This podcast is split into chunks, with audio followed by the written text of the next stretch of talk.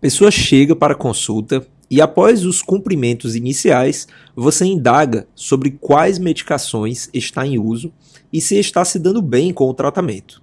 Sua paciente então responde: Doutor, estou usando aqueles dois brancos, grandes, e outro amarelo, e, salvo engano, um branco com azul, para o estômago.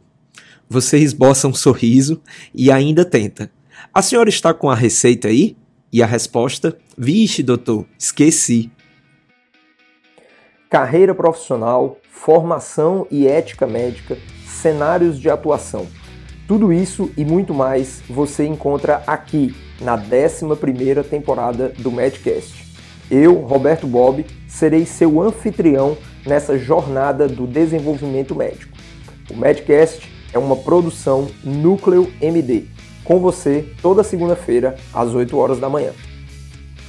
Olá, galera. Aqui com vocês, Roberto Bob, em mais esse episódio da 11 temporada do Medcast.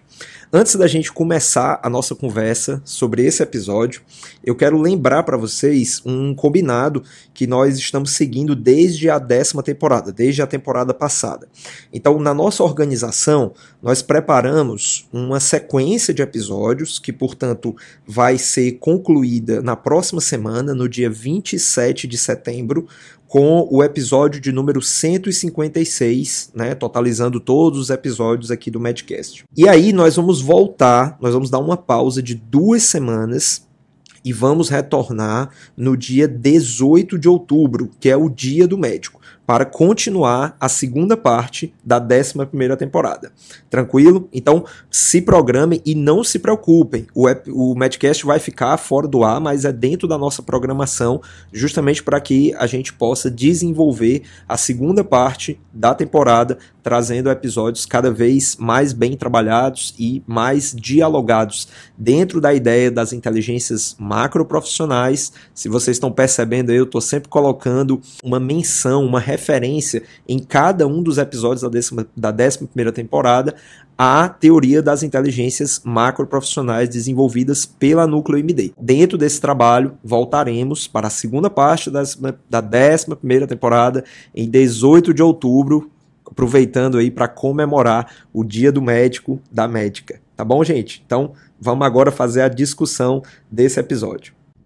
Bom, gente, então eu quero dizer que eu tenho um apreço muito grande pelo título desse episódio, que é o empoderamento dos pacientes. E por que não dizer o empoderamento das pessoas, né, de uma maneira geral. O empoderamento ele traz um diálogo direto com o contexto da educação, na minha opinião. Quando nós temos uma sociedade em que as pessoas elas são bem educadas, nós temos um potencial muito grande de desenvolvimento dessa sociedade. Eu costumo dizer que dentro do contexto da medicina, em alguns anos, né, eu não sei exatamente em quantos anos, mas eu gostaria que isso fosse o mais breve possível, nós como médicos teremos um papel muito mais de orientar, de guiar as pessoas dentro do seu contexto de saúde. Eu já tenho muito esse caminho, já tento desenvolver bastante esse caminho no meu dia a dia com os meus pacientes, com as pessoas a quem eu presto cuidado dentro da ideia da medicina de família e comunidade e principalmente dentro do contexto das áreas em que eu costumo direcionar a minha atuação.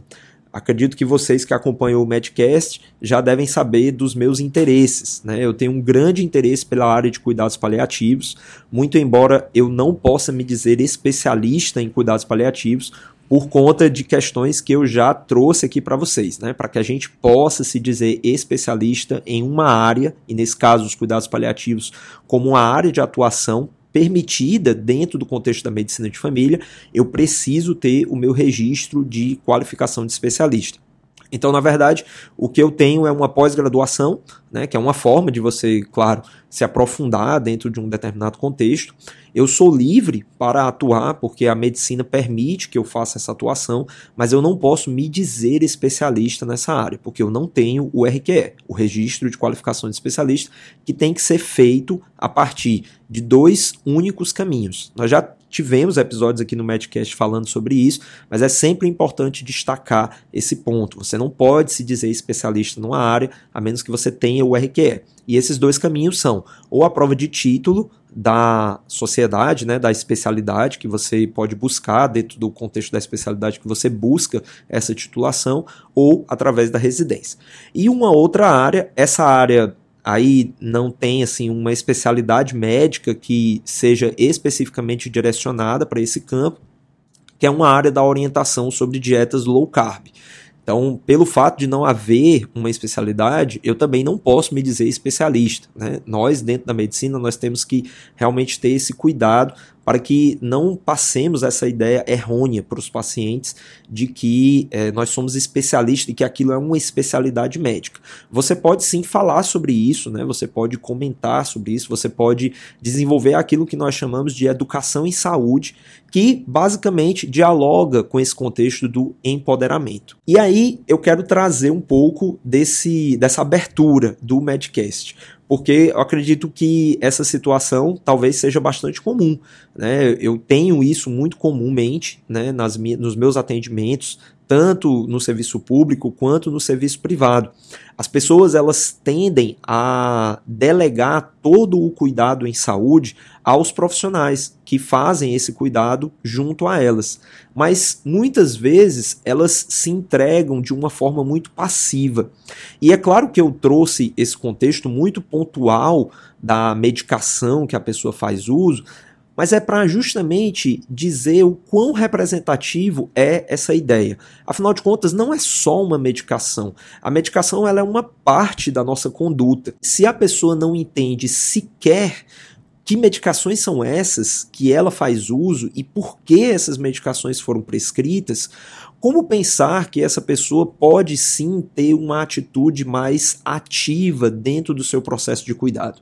Então, é claro que é um exemplo pontual, como eu falei, mas ele é muito representativo. Trazendo aqui o, contexto né, dessa abertura que eu fiz, essa paciente ela sabe que toma ou sequer sabe exatamente, né? Porque ela colocou que, salvo engano, toma um comprimido é, de uma cor azul com branco, então você fica até na dúvida: será que ela está tomando mesmo essa medicação? É muito importante a forma como a gente vai debater com os nossos pacientes e vai trazer realmente esse contexto do empoderamento gastar um tempo na sua consulta explicando exatamente para que é que serve as medicações e por que esse paciente está utilizando, por quanto tempo ele vai utilizar, ou até mesmo informar para a pessoa que aquela medicação é importante para que ela faça o uso, às vezes, né, enfim, para o resto da vida dela, porque isso é uma forma de garantir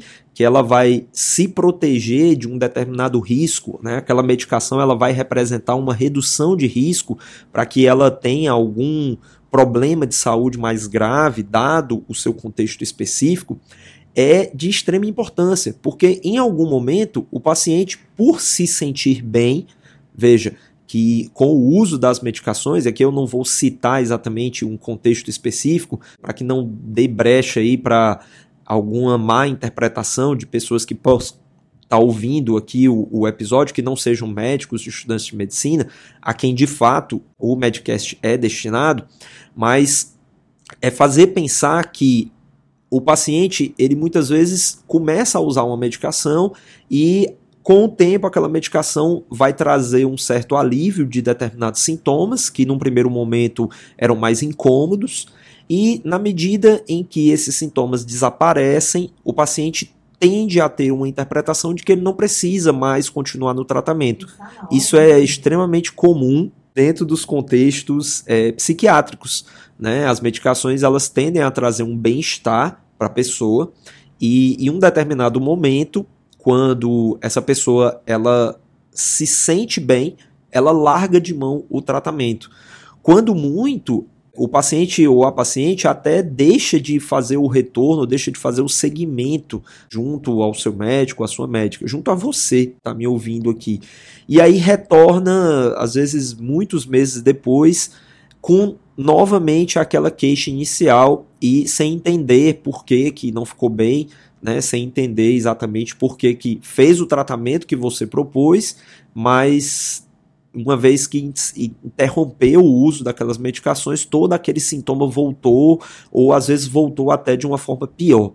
Então, isso literalmente dialoga com essa questão do empoderamento, fazer as pessoas entenderem o seu processo de cuidado e especialmente fazer com que elas entendam que nós estamos ali para trabalhar junto, junto ao paciente, junto a esta pessoa que está precisando de um apoio, de um suporte mas que muitas vezes é, termina por depositar a sua confiança ou a sua crença em cima daquele tratamento específico e faz um mau entendimento sobre quão longe ou quão necessário aquele tratamento é e, na grande maioria das vezes, da importância que é fazer os retornos, manter o acompanhamento com o profissional que prescreveu aquele determinado tipo de tratamento. Então, na prática de vocês, vocês também identificam né, essa situação que eu coloquei? Ou será que eu estou aqui meio isolado numa ilha? Deixo aí para vocês refletirem e a gente volta já para terminar esse episódio. E aí, MD, tudo certo? Espero que você esteja aproveitando cada minuto aqui do Medcast. Meu nome é Daniel Coriolano, também sou médico e passo aqui para convidar você a conhecer o Profissão Médica Black. É só entrar profissionalmedica.com é a nossa comunidade de aprendizagem que tem três pilares. Renda passiva, você vai aprender conteúdos relacionados a como investir. Renda ativa, com performance, você vai ter acesso a conteúdos para um melhor posicionamento de mercado, marketing e temas associados. E o terceiro pilar, propriedades intelectuais, você vai aprender a produzir conteúdos que te geram rendas, livros, cursos e demais conteúdos digitais. É só clicar aí no link que está na descrição ou entrar diretamente no profissionalmedica.com. Abraço e bom episódio. Bom, pessoal, então espero que isso que eu esteja trazendo seja, seja um, um, um contexto plausível dentro do dia a dia de vocês e agora eu vou tentar trazer algumas formas de como é que a gente pode mudar isso. Né? Acredito que muitos de vocês tenham ferramentas para lidar com essa situação e o meu papel aqui é simplesmente compartilhar algum pouco da minha experiência como médico de família e comunidade que sou e que tenho em minhas mãos, dentro do contexto da minha formação, especialmente dentro da medicina de família e comunidade, o contexto do método clínico centrado na pessoa. Eu não vou aqui tecer uma teoria complexa né, para vocês, mas vou trazer alguns pontos que espero ajudar. E, obviamente, se isso não for um contexto para vocês, se isso não for a realidade de vocês, que bom. É sinal de que vocês já estão trabalhando dentro desse empoderamento, que os pacientes de vocês eles é, saem da consulta muito empoderados, seja por um contexto educacional, né, que eles já trazem de bagagem, afinal de contas os nossos pacientes eles não são uma página em branco, ou seja através do trabalho efetivo que vocês fazem. Quero então pontuar aqui duas, duas, duas questões específicas. Né? É, a primeira delas, em cima dessa questão do método clínico centrado na pessoa, que é a, o pacto. Né? Eu já trouxe essa temática em outros episódios e isso é muito patente na medicina de família. Nós costumamos dizer que a consulta é o encontro entre duas pessoas e que esse encontro ele se dá por um expert em uma doença. É, genericamente falando, esse expert é você, médico, médica, dentro do contexto da sua especialidade, dentro do contexto da sua atuação e uma pessoa que é expert em como essa doença, em como essa condição de saúde está nela, na pessoa. Porque entendam que uma, uma doença, seja ela qual for, hipertensão, ou uma condição, seja ela qual for, como um, uma gestação, ela tem nuances muito específicas a depender do contexto de cada pessoa. Nós nunca teremos um acompanhamento de uma gestante igual a outra. É claro que determinados padrões se repetem, mas vamos ter as peculiaridades. E essas peculiaridades elas vão ser trazidas justamente em consulta, nesse momento em que nós sentamos juntos e compartilhamos as experiências. Nós, experts na condição, genericamente falando, e o paciente ou a paciente na vivência, naquilo que aquela condição está imbuindo aquela pessoa no seu momento de vida. Então, isso é extremamente importante para que justamente possamos fazer esse compartilhamento, entregar para a pessoa aquilo que é a nossa expertise e escutar dela a expertise dela, para que nós possamos selar esse pacto em que nós estamos disponíveis para ajudar e para escutar e que essa pessoa que nos escuta esteja disponível a entender aquilo que nós temos para oferecer e trazer eventualmente algumas incongruências. Olha, doutor ou doutora, você pediu para que eu fizesse o uso de determinada medicação, mas eu não me dei com essa medicação, eu tive alguns efeitos colaterais. Isso é normal? Eu devo continuar? Então, essas situações, elas podem acontecer. As medicações, ou os tratamentos, ou os acompanhamentos, eles são singulares. E é preciso que a gente realmente se debruce sobre essas experiências e possa, na medida do possível, fazer as adaptações necessárias para que a qualidade de vida, o nosso maior alvo, né, para que a pessoa se sinta bem com o tratamento que nós temos a propor. Sabemos muito bem que não existe um único tipo de medicação para o tratamento ou para o acompanhamento das diversas doenças ou condições de saúde. Nós temos um leque de, de opções de tratamento medicamentosas ou não. Também temos aí um leque muito amplo de formas de orientar as pessoas dentro do seu contexto de estilo de vida. E isso se aplica a todas as situações, sejam doenças ou sejam condições de saúde, prática de exercício físico, alimentação, qualidade do sono, tudo isso influencia. Né? A cessação do tabagismo. Cessação do tabagismo nada mais é do que uma mudança de hábito mas uma mudança de hábito que pode ser extremamente difícil para determinadas pessoas. Algumas vão conseguir com terapia, sem medicação, outras vão precisar de medicação. Então, por isso é importante que a gente dialogue e esteja sempre empoderando os nossos pacientes, as pessoas que nos buscam para esse cuidado. E para finalizar, o segundo ponto que eu falei, que não tem muito a ver com o método clínico centrado na pessoa e para o qual eu peço extrema visão, extremo senso crítico, tá, gente? Porque o que eu vou propor para vocês é um documentário que eu assisti recentemente e que dialoga de uma forma muito, muito, muito significativa com essa ideia do empoderamento. O documentário é um documentário da Netflix que se chama Operação Enganosa. Eu vou deixar o link na descrição aqui do episódio e convido vocês a assistir esse documentário. Deixando muito claro, gente, que eu não estou aqui fazendo uma defesa absoluta desse documentário.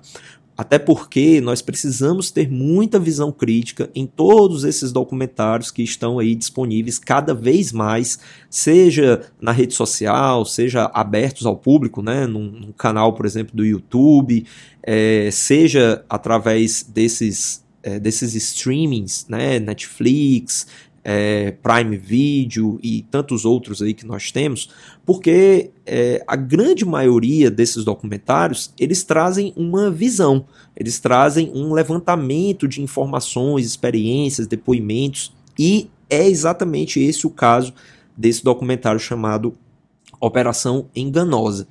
Portanto, não se trata aqui de um documento científico, não se trata aqui de um estudo clínico randomizado, não, não se trata de ciência, tá, pessoal? Se trata de um documentário. Portanto, a ideia do documentário é fazer com que nós possamos refletir. Então, deixo aqui essa sugestão. Foi um documentário que eu assisti muito recentemente, apesar de ser um documentário de 2018, mas que eu convido vocês a assistir e de repente é, possa contribuir para essa ideia maior que é o empoderamento dos nossos pacientes, o empoderamento das pessoas a quem prestamos os nossos cuidados. Eu quero dizer para finalizar que eu falei no começo né, sobre o futuro né, em que nós vamos ser aí guias né, das pessoas que nos buscam, porque literalmente, pessoal, o conhecimento hoje ele está muito disponível e é o nosso papel ser esse filtro, muitas vezes, dessas informações que os pacientes colhem na internet. Nós temos que encarar a ferramenta da internet, das redes sociais, como algo a ser positivo para o futuro da humanidade.